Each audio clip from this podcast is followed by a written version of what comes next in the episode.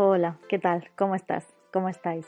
Soy Natalia Cantero y os doy la bienvenida a un nuevo capítulo del podcast El libro o la vida.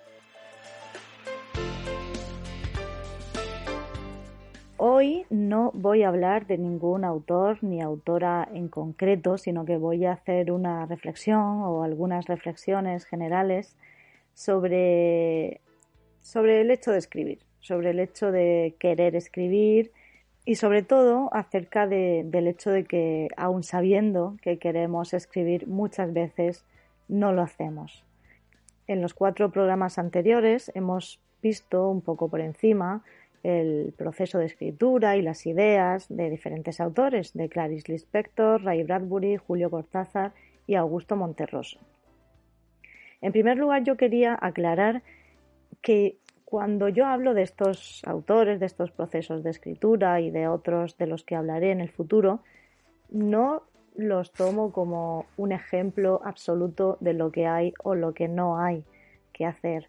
Esto me gustaría que quedara muy claro porque a veces la gente, yo creo, a mí me ha pasado, que como que intentamos de alguna manera buscar un modelo en alguien, eh, una referencia eh, para seguir para seguir los pasos que ha hecho una persona porque queremos llegar a conseguir todo lo que ha conseguido esa persona.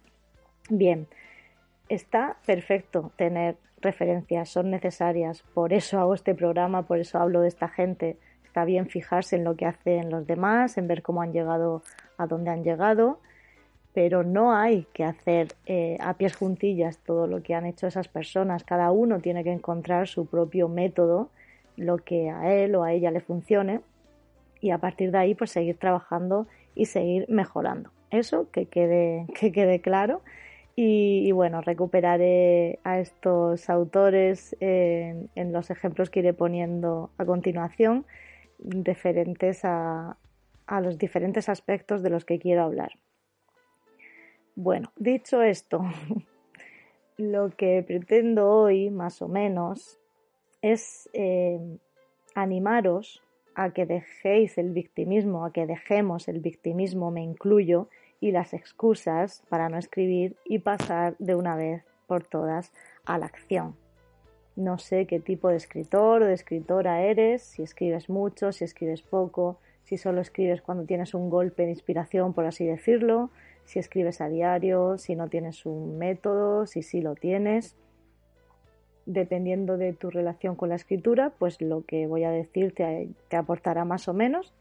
Pero bueno, espero que, aunque sea un poquito, te ayude en esto del querer escribir y hacerlo.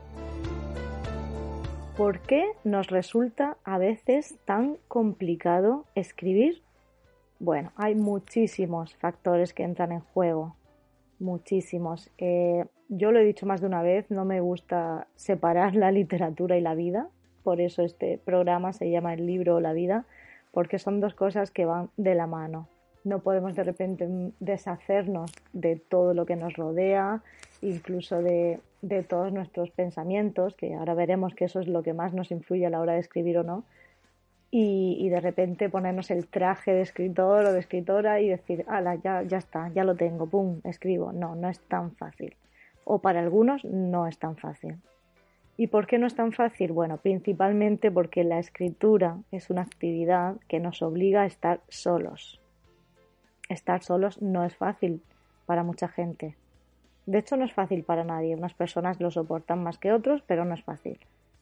Entonces, la escritura nos obliga a estar solos y ese estar solos provoca una resistencia que a su vez provoca unas emociones negativas que nos lleva a pensar todo tipo de excusas, que no estoy concentrado, no tengo espacio, eh, no tengo tiempo, eh, no tengo talento. Bueno, ahora las iremos desmontando. Y esas emociones negativas, esas excusas, lo que pasa es que nos las creemos de verdad, nos las creemos y no son verdad. Y ahora lo vamos a demostrar. Me gustaría que tú mismo, tú misma, te lo demostraras a ti mismo, a ti misma, poniendo a prueba todo lo que, lo que voy a decir. Por supuesto, no tienes por qué creerme en absoluto. Comprueba siempre todo con tu propia experiencia. No soy gurú de nadie simplemente hablo desde lo que creo y desde mi, mi propia experiencia. Hay una frase que se repite mucho y es que nos cuesta sentarnos a escribir, pero luego nos encanta haber escrito. O dicho de otra manera, no nos gusta escribir, sino que nos gusta haber escrito. Bueno, de esta segunda manera no me gusta tanto porque yo creo que si escribimos o si pretendemos escribir es porque sí nos gusta escribir. Habrá gente que solamente escriba buscando reconocimiento, dinero. Bueno, yo creo que esa gente a lo mejor le cuesta, le cuesta un poquito más incluso sentarse a escribir, no lo sé. Independientemente de, de lo que te lleve a sentarte a escribir, otra cosa importante que creo que hay que tener en cuenta es que la motivación viene después de la acción y no antes. No hay que esperar a estar motivado para sentarse a escribir, sino que hay que sentarse a escribir para que llegue esa motivación o esa inspiración o llámala como quieras. Una de las mayores reticencias que podemos tener a la hora de sentarnos a escribir es pensar que para qué, que hay cosas más importantes en la vida que estar yo aquí escribiendo mis cuentos, mis relatos, mis novelas, mis poesías, lo que sea. Y yo te digo, ¿hay cosas más importantes? ¿Seguro? ¿Para quién? ¿Para ti? ¿Para ti hay cosas más importantes? Esto me gustaría por ti que lo tuvieras bien claro. Obviamente hay cosas muy importantes en la vida y hay que trabajar para poder pagar el alquiler o la hipoteca o el colegio de los niños, o bueno, cada uno con su, con su vida y con sus obligaciones. Pero basándonos en las cosas importantes para el corazón, por ponernos así un poquito cursis, para ti hay cosas, hay muchas más cosas mucho más importantes que escribir. Y luego, bueno, pues una posible solución, por así decirlo, que va a estar eh, por debajo de todo lo que voy a ir comentando y es preguntarte en cada momento las ventajas y las desventajas de sentarte a escribir en cualquier momento. ¿Vale? Tú piensas, voy a escribir y luego inmediatamente a tu mente viene una excusa mm, de cualquier forma. Vale, en ese momento planteate qué gano y qué pierdo si me pongo a escribir. Yo, por ejemplo, descubro siempre que incluso si estoy cansada, si tengo frío, si tengo hambre, si estoy triste, lo que sea, escribir me va a ayudar mucho más que no hacerlo. Vale, y ahora vamos a partir de una generalización súper excesiva, el no puedo escribir. No puedo, no sabes ni por qué, pero no puedo, no puedo, no puedo escribir. Vale, seguramente has escrito antes, ¿verdad? Entonces, ¿por qué no vas a poder ahora? No, es que no consigo concentrarme. Vale. Las distracciones mm, se buscan, no están, se buscan. Decía David Foster Wallace que estamos distraídos porque no queremos estar solos. Volvemos al principio. Es que estar solos es jodido, ¿eh? Y se presentan muchísimas resistencias y de nuevo las emociones negativas y nos las creemos y esto es un gusano que se muerde la cola hasta el infinito. Pero mucho antes de David Foster Wallace ya dijo Nietzsche que la prisa, ¿no? es que vamos siempre corriendo y para allá y para acá y tengo que hacer esto y tengo que hacer lo otro, la prisa, dijo, es universal porque todo el mundo está huyendo de sí mismo. Y todavía antes, Pascal, en el siglo XVII creo que fue, dijo, todas las miserias del hombre derivan de no ser capaces de sentarnos en una habitación a solas, en silencio. Nos pasa a todos, sobre todo al principio, cuando estamos empezando a escribir, cuando tenemos un montón de cosas en la cabeza, un montón de miedos y de excusas que nos frenan. Pero nos pasa a todos y hay que superarlo porque la única manera de continuar escribiendo y de mejorar y de llegar a ser lo que queremos es escribiendo, no hay otra manera.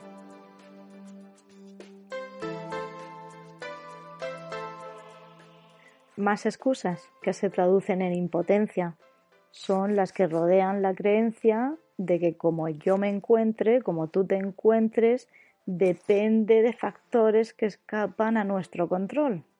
Pues por ejemplo, no tengo espacio. ¿Cómo voy a escribir si no tengo un espacio adecuado? Eh, me da rabia no acordarme del nombre, porque va a parecer que me lo he inventado, pero os prometo que no. Si os interesa muchísimo, escribidme y busco la referencia como sea. Pero vi una charla de un escritor, era latinoamericano, no recuerdo de dónde, pero al, caso. Lo que él decía, lo que a nosotros nos interesa en este momento de lo que él decía, era que él empezó a escribir, bueno, él, vivía en una residencia de estudiantes y tenía pareja y tenían incluso un bebé y, él no tenía espacio para escribir y se metía al baño, él escribía en el baño, se tiraba por las noches, eh, se tiraba un montón de tiempo escribiendo en el baño. Bueno, ese tipo, si yo lo he visto en una charla y se ha hablado de sus libros, es porque ha llegado a ser algo no tengo espacio es una excusa más.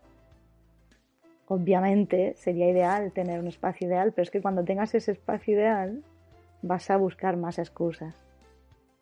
Decía Bukowski, ya puedes tener toda la luz, aire, espacio y tiempo del mundo, no sirve de nada si lo único que haces es buscar nuevas excusas. Si no me haces caso a mí, hazle caso a Bukowski. No tengo dinero. Bueno, ¿y qué? Vas a seguir sin tenerlo, aunque escribas o no escribas. A lo mejor si escribes, pues, no sé, puedes ganar algún concurso y ganar algo por ahí. Eh, bueno, obviamente vas a tener que, que buscar un trabajo para mantenerte, pero es que seguramente ese trabajo u otros los vas a seguir teniendo que mantener incluso cuando seas un escritor reconocido esto es algo de lo que creo que no se habla lo suficiente y me parece importante sacarlo a la luz y es que casi ningún escritor hoy en día vive de sus libros.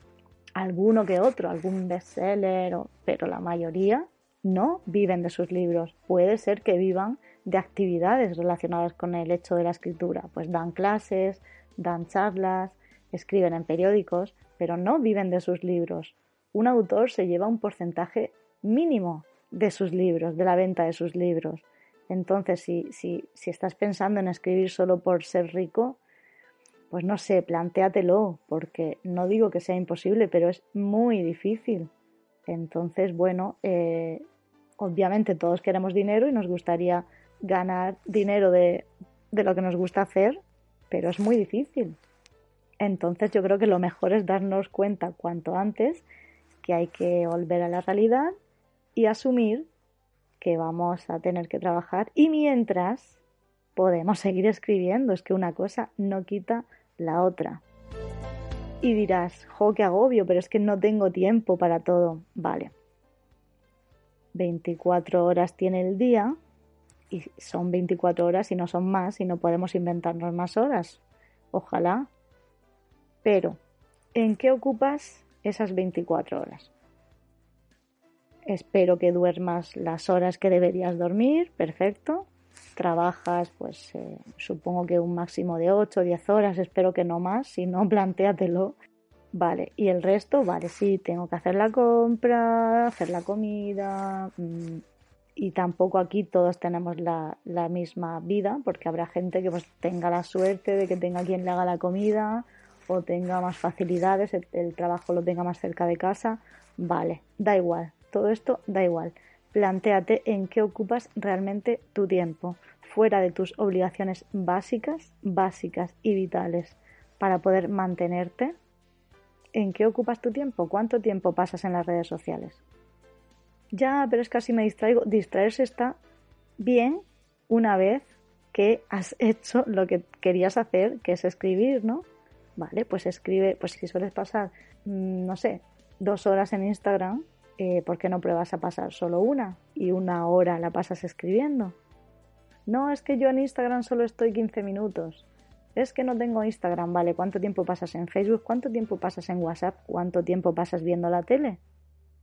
Plantéate si realmente eso te lleva a algún sitio, te lleva a donde tú quieres. O sea, no se puede tener todo, no se puede. No se puede querer escribir y al mismo tiempo, pues no, es que yo quiero estar de fiestas, que quiero ver la tele, no se puede tener todo. Entonces, valora lo que te ofrece cosas y lo que no, lo que te gusta y lo que no, y lo que te lleva por el camino de lo que tú quieres ser. No sé si será verdad, pero he leído por algún sitio que Gabriel García Márquez escribía 33 líneas al día. Me parece un número un poco raro, pero bueno, no sé si es verdad o no. Lo que sí sé que es verdad, o por lo menos lo he oído decir en directo, es eh, al escritor Luis Landero decir eh, que él escribía un folio al día, un folio. Entonces, bueno, a lo mejor tenemos que aprender un poco de esto, ¿no? de para quitarnos esa sensación de agobio, pues no pretender escribir, no sé, escribir aquí el Quijote de golpe. No, es que el Quijote no se escribió de golpe. El Quijote se escribió primero una palabra, luego otra, luego otra. De ahí salió un párrafo, varios párrafos juntos sumaron un capítulo, varios capítulos sumaron un tomo y así, poco a poco.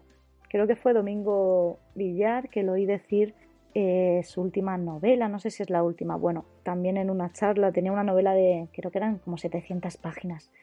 Y él decía, si yo hubiera sabido que la novela iba a tener 700 páginas, no hubiera empezado a escribirla. A lo que voy, tú, es, tú empieza, escribe, empieza, ya veremos después lo que pasa. Voy a hacer una pausa porque veo que estoy diciendo mucho lo de tienes que, hay que, repito, comprueba todo lo que digo con tu propia experiencia, no me creas nada. Si lo digo así es porque es la manera, la única manera que encuentro de, de decirlo ahora mismo, ¿vale? Y me parece que a veces hay que ser un poquito directa también para que alguien despierte un poquito. A mí me ayuda, por lo menos. Si no te gusta, no tienes más que parar el programa y ya está. Pero vamos, yo, yo lo que pretendo es ayudar. Otra excusa en forma de conclusión apresurada. No tengo talento. ¿Cómo voy a escribir si no tengo talento? Vamos a ver, vamos a quitarnos ya de la cabeza esta cosa de que para escribir hay que tener talento. A ver, obviamente hay que tener, bueno, pues una sensibilidad especial, eh, hay que ser original, hay que saber escribir, vale. Todo eso se aprende y se trabaja. Todo. Escribir es una habilidad como cualquier otra. No sé si haces deporte o si conoces a alguien que hace deporte. Bueno, obviamente todos los días vemos en los medios de comunicación a deportistas famosos, pues no sé, Nadal, no sé ahora mismo la trayectoria de Nadal, pero estoy segura de que no nació con una raqueta en la mano y, jugando súper bien. Nadal tuvo que aprender a ser tenista, es que cualquier escritor tuvo que aprender a ser escritor hay mucho mito de los escritores que de repente, ¡boom!, y escriben, bueno, a lo mejor una novela, sí, o un cuento. Sí, existe algo así como una especie de, de adivinación o de intuición del escritor que a veces te lleva a escribir algo que te sale solo y que está genial. Pero eso es una rareza. La mayoría, la grandísima mayoría de escritores, ya sean buenos, menos buenos, te gusten más, te gusten menos, pero la gran mayoría, por no decir todos, han tenido que aprender, han tenido que ir mejorando poco a poco, no nacieron siendo escritores. Y aquí viene otra excusa, o bueno, otro miedo más bien, en forma de autoetiquetación, que es la de, pero yo, yo, yo no soy escritor, yo no soy escritora, ¿cómo voy a ser yo escritor? No, no, no, no. Si yo, si yo en realidad, eh, no, yo hago otras cosas y, bueno, pues escribo en mis ratos libres y, pero no, no, no, yo no soy escritor. Y nos ponemos súper nerviosos, o a mí me pasa, me ha pasado y me sigue pasando cuando alguien llega y te llama escritor o escritora.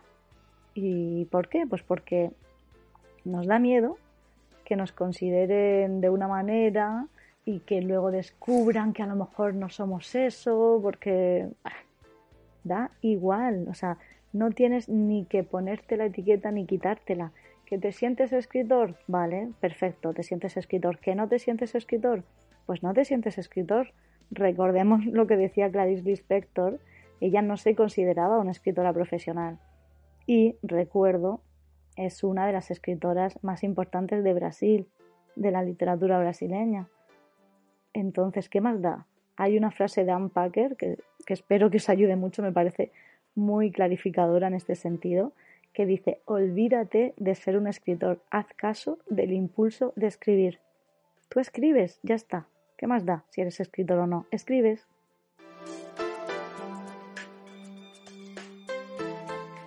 Otra cosa que nos pasa es, bueno, pero es que yo llevo ya varios años, meses, días, lo que sea, incluso años, vamos a ponernos en el caso de los años. Llevo varios años escribiendo y es que veo que no progreso. Vamos a ver, seguramente no ves el progreso porque estás metido en ese progreso. Bueno, ahora te propongo que, que cojas uno de los primeros textos que escribiste.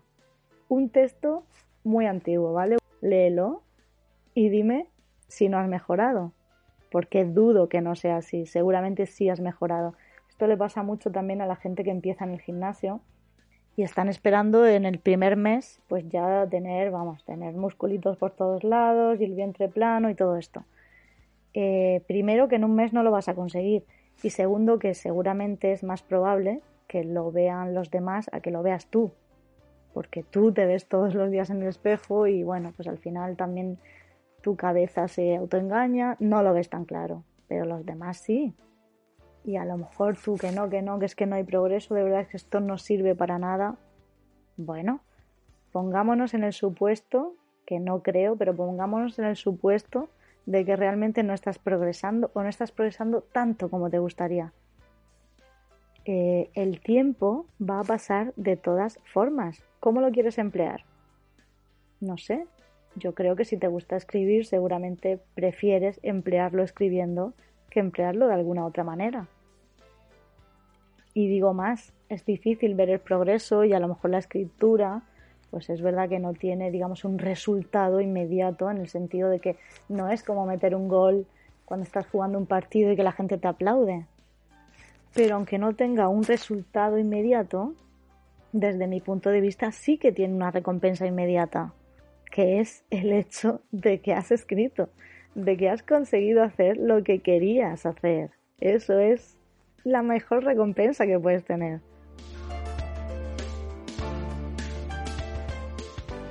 Más miedos, el perfeccionismo. Oh my god, mi mayor enemigo. ¿Cómo voy a hacer esto? Si no me va a salir bien, si no va a estar perfecto. No puedo hacer esto porque todavía no sé lo suficiente, no he aprendido suficiente teoría literaria, suficientes técnicas, no he leído lo suficiente, no va a salir perfecto. Eh, no va a salir perfecto ni ahora ni nunca. La perfección no existe. Lo que sí está claro es que si no empiezas, no lo vas a poder mejorar. Además, creo que tenemos que aprender a contentarnos con cosas que no sean perfectas, porque es la única manera de hacer cosas. Si pretendemos hacer siempre cosas perfectas, seguramente nos bloquearemos y no haremos nada. Aceptar la mediocridad, en cierto modo podemos ser especiales, todos somos especiales en algún sentido, pero al mismo tiempo somos mediocres, somos seres humanos, somos mortales. La aceptación de eso es una forma de liberación, es sentir muchísima menos presión, comprender también que inseguridades tenemos todos y miedos tenemos todos. Ya, pero es que la gente no me va a aceptar porque lo he hecho mal. Bueno, eso es el temor a la crítica, que está muy relacionado con el, con el perfeccionismo, con con el querer ser perfecto. Pues la gente seguramente te va a aceptar no aunque seas humano e imperfecto, sino porque eres humano e imperfecto. Tus obras no le van a gustar a todo el mundo, está claro, porque la lectura es subjetiva, pero de todo se saca algo y de toda crítica que te hagan vas a aprender muchísimo, seguro seguro, si la crítica es buena y está fundamentada, vas a aprender. Y eso es eh, uno de los mejores regalos que te pueden hacer. Si escribes, si, si tienes lectores cero, lectores beta, estos primeros lectores de, textos, a lo mejor te pasa, a todos nos ha pasado, o a la mayoría nos ha pasado, por lo menos a mí, que bueno, pues al final le das tus textos a, a, la gente que conoces, ¿no? A la gente que te rodea. ¿Qué pasa? Que suelen ser amigos tuyos y, y al final les cuesta, ¿no? Criticar el texto porque ahí sí te van a hacer daño y tal. Mal. Yo siempre les digo, por favor, saca cosas malas. No me sirve de mucho saber. Obviamente, si me, si me vas a alabar alguna cosa que he hecho bien, perfecto. Gracias. Pero saca cosas malas porque es la única manera de que mejore y, de y que aprenda. no, pero es que de verdad, que es que hay gente que me critica por no hacer las cosas perfectas. Bueno, esa gente seguramente tiene el mismo miedo que tú a no ser perfecto y por eso te critica. Es curioso, ¿no? Cómo hacemos esto los humanos, de criticar en los demás aspectos propios que no queremos reconocer o aspectos que nos da miedo tener. Entonces, bueno, compadécete un poco de, de empatía, de pobrecita esa persona que no, que no consigue ser perfecta y entonces me lo critica a mí no sé, esa persona a lo mejor si en lugar de criticarte estuviera haciendo lo mismo que has hecho tú, a lo mejor lo haría mejor o a lo mejor no, pero el caso es que no lo está haciendo, te está criticando, está empleando su tiempo en, criticarte. Y ojo también con cuando criticamos nosotros a los demás, ¿no? Por todas estas, estas cuestiones que estoy diciendo. Hay que saber reconocerse también en lo malo. Luego hay, un, hay una excusa, eh, hay un temor muy curioso, pero muy habitual también, que es el temor al éxito, ¿no? Y, en consecuencia al, compromiso. Piensas a lo mejor, pues no sé, has escrito un, texto que ha gustado muchísimo y te bloqueas porque cómo voy a escribir otro igual de bueno o a ver si los siguientes no le van a gustar, porque claro, eso fue suerte, fue suerte. Eh, no te menosprecies, no te menosvalores. Igual no es suerte, igual es que lo hiciste bien y entonces comprométete en seguir escribiendo porque seguramente vas a seguir teniendo éxito. Y si no, no pasa nada. Vuelvo a lo de antes. No le puede gustar a todo el mundo. Y nadie va a esperar, o casi nadie va a esperar, a que lo hagas perfecto. ¿Vale? Entonces bájate un poco de la nube y tú sigue escribiendo porque es lo que te gusta, que eso es lo importante. Volvemos a las ventajas y desventajas. ¿Qué pasa si no lo haces? Que te vas a sentir peor, y a lo mejor ahora estás pensando, ah, bueno, sí, claro, es que debería escribir, es que tengo que escribir. A ver, cuidadito con esto, ¿eh? porque está muy bien marcarse, marcarse plazos, ponerse métodos, establecerse, pues eso, rutinas de escritura, objetivos, pero hazlo porque quieres.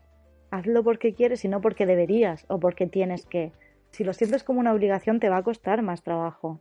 Entonces, de nuevo, dos soluciones respecto al, sentimiento de obligación que bloquea es una, tener muy presente que lo haces porque quieres y dos, tener muy claro que las ventajas de hacerlo son mucho mayores que las ventajas de no hacerlo.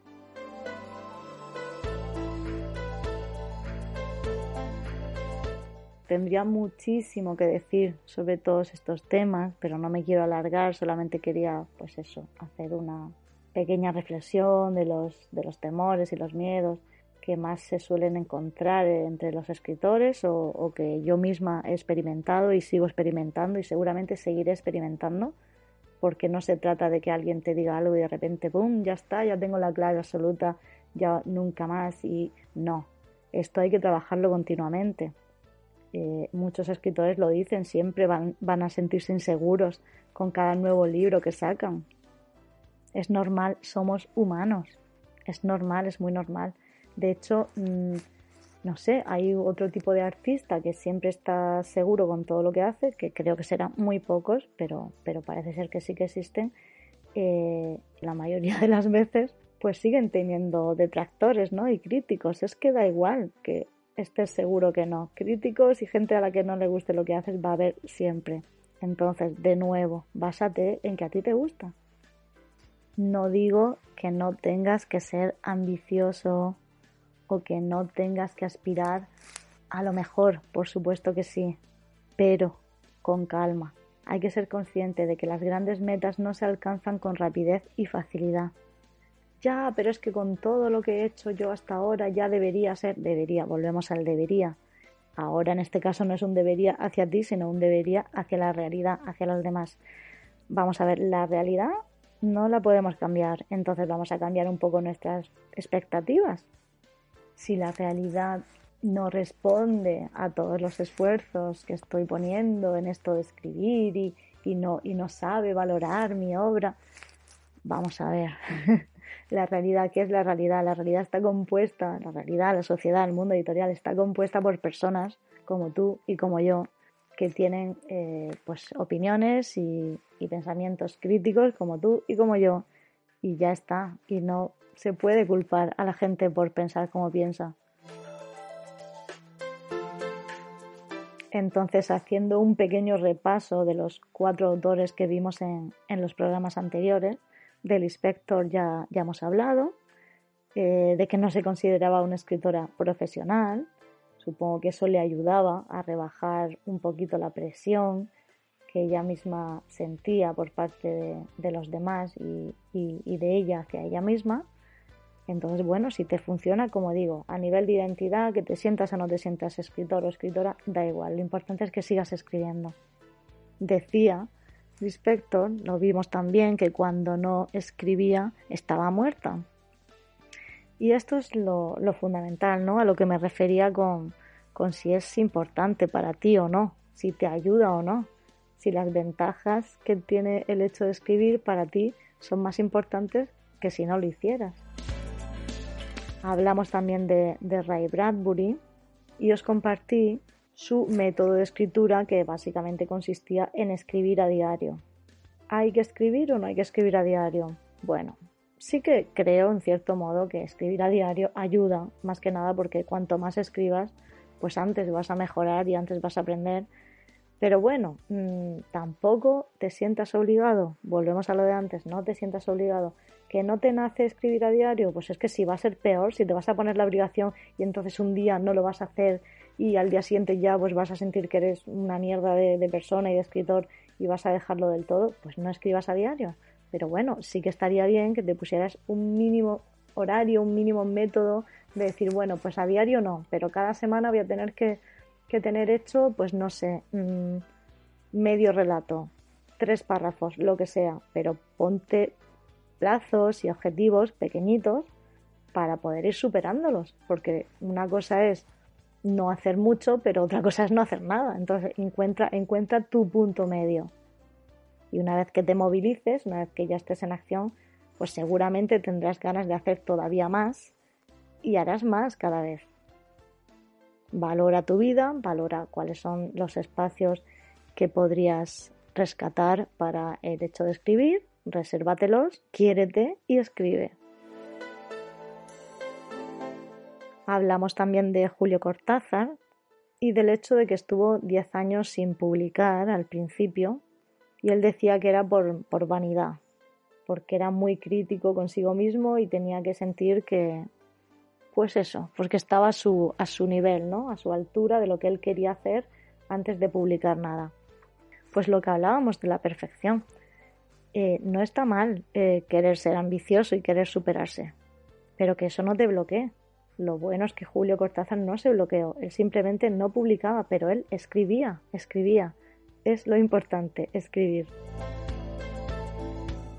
Y hablamos también de Augusto Monterroso y rescaté esa frase, ese mini relato, micro relato, en el que decía, hoy me siento bien, un Balzac, estoy terminando esta línea y que él decía que esa era su que esa podría ser su autobiografía. Y yo dije, y lo sigo pensando, que esa podría ser la autobiografía de cualquier escritor. Hoy me siento bien, un Balzac, estoy terminando esta línea. Hoy me siento bien. Quiere decir que el resto de días a lo mejor no te sientes tan bien.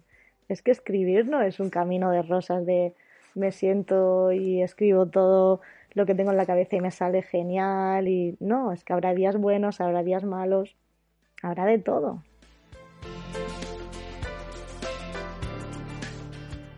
Entonces, resumiendo, quería compartir con vosotros esta creencia que, creo que puede ayudaros de tener claro que si escribimos es porque nos gusta, a pesar de todo, a pesar de que podemos tardar mucho tiempo, mucho, mucho, mucho tiempo en acabar con un texto que nos guste, que realmente nos satisfaga, a pesar de que incluso una vez tengamos ese, texto puede que no le guste a mucha gente, o que le guste a mucha gente pero no encuentre cabida en el mundo editorial, o que sí encuentre cabida en el mundo editorial pero no podamos vivir de eso, a pesar de todo,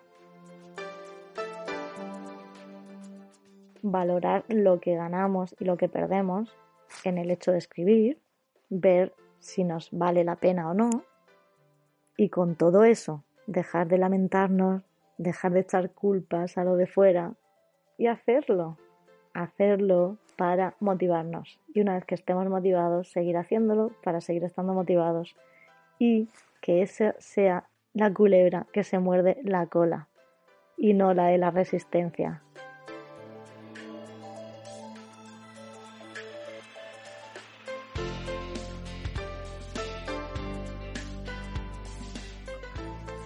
¿Y qué tal si ahora, cuando termines de escuchar este programa, o incluso ya, no hace falta ni que, ni que termines de escucharlo, si quieres, apágalo ahora mismo y ponte a escribir.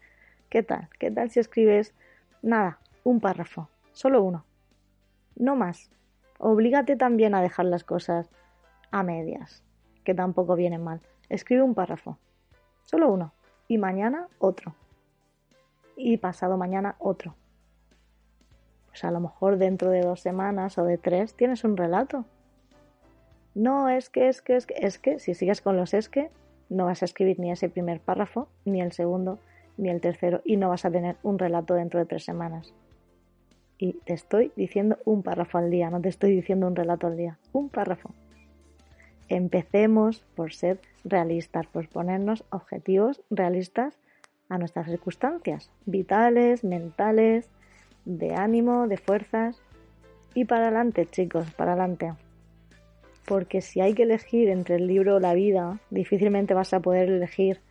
Porque si estás escuchando esto, si quieres ser escritor, para ti la vida es el libro. Entonces deja de matarte, deja de matarte y escribe.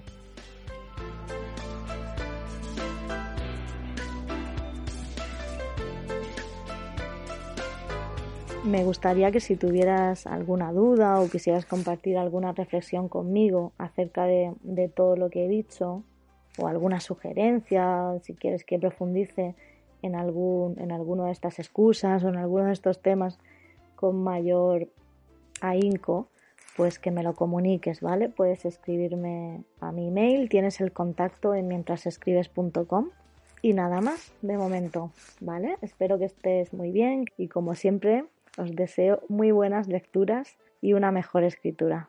Un besito. Chao.